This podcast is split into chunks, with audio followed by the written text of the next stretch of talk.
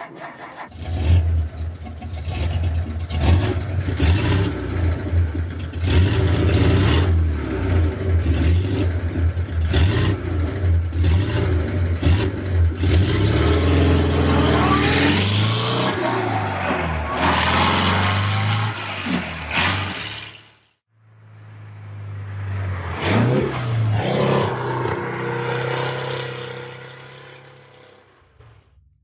Kenner hat sofort gehört. Das war ein Porsche. Und zwar der erste Porsche, der überhaupt jemals in Serie gefertigt wurde. Der Porsche 356.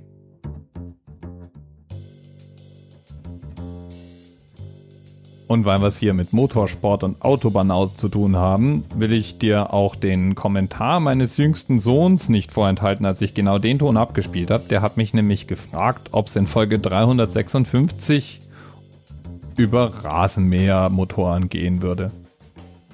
Rasenmähermotoren. Rasenmäher. Das schreit nach einer Wiederholung des Motorentons.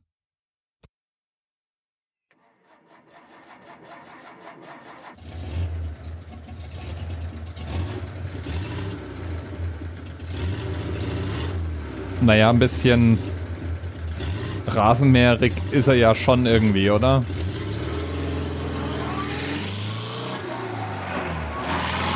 Und dann fährt er weg. Der Gang war drin. Und hier kommt er wieder.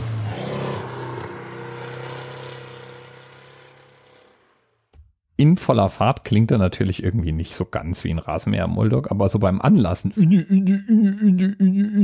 Und fieserweise muss man sagen, auf der Webseite des Porsche Zentrums in Frankfurt, da schmeichelt der abgespeicherte Motorenton dem Porsche 356 so gar nicht.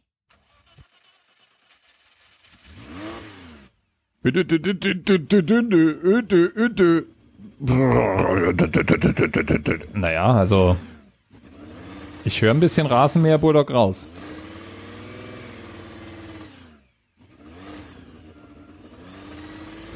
Aber fairerweise muss man auch sagen, der Porsche 356 wurde praktisch in Handarbeit gefertigt. Auch wenn der in Serie entstand, war es trotzdem die Arbeit von ganz vielen einzelnen Fachleuten, die dann zum Schluss dieses Schmuckstück produziert haben.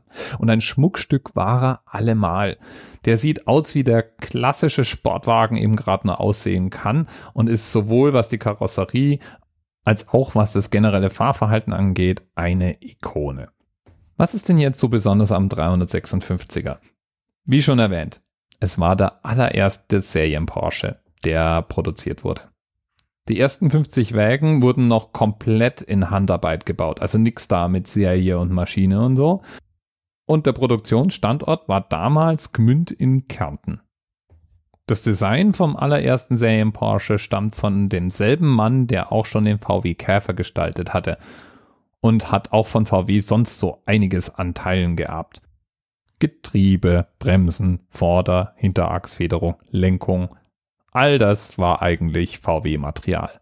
Und trotzdem hat Porsche immer noch eins draufgesetzt und das Grundmaterial für seine Sportwagen nochmal erweitert, angepasst, weiterentwickelt. So war zwar der Motor immer bei Porsche auch auf VW-Motoren aufgebaut, aber eben dann speziell weiterentwickelt. Der Porsche 356, der wurde mit einem Heckantrieb gebaut. Vier Zylinder hatte der und je nachdem, welche Modellvariante man hatte, konnte so ein Porsche bis zu 185 PS leisten.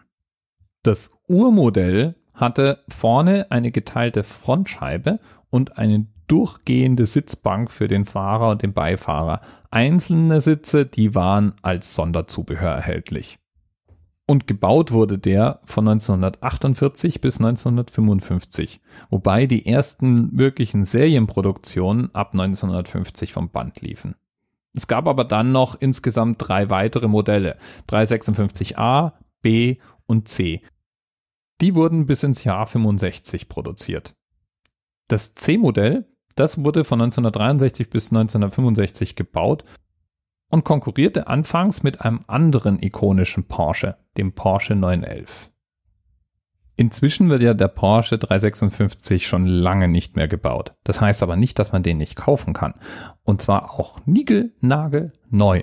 Denn es gibt eine ganze Reihe von Herstellern, die Replika produzieren.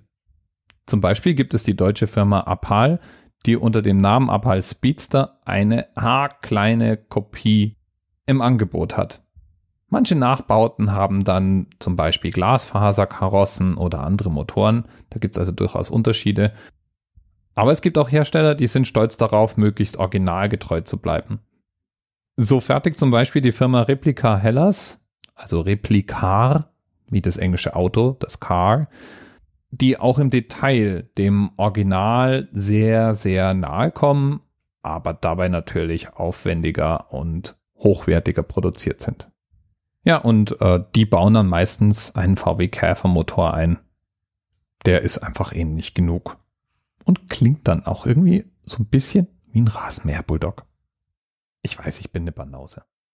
Ich hoffe, unser Themenpate von heute, der Twitter-Nutzer Freizeit, verzeiht's mir. Ich bin ihm jedenfalls dankbar für diesen schönen Themenanker. Bis bald. Thema 10, 9, 8, the experience of 47 individual medical officers. Was hier über die Geheimzahl der Illuminaten steht. Und die 23. Und die 5. Wieso die 5?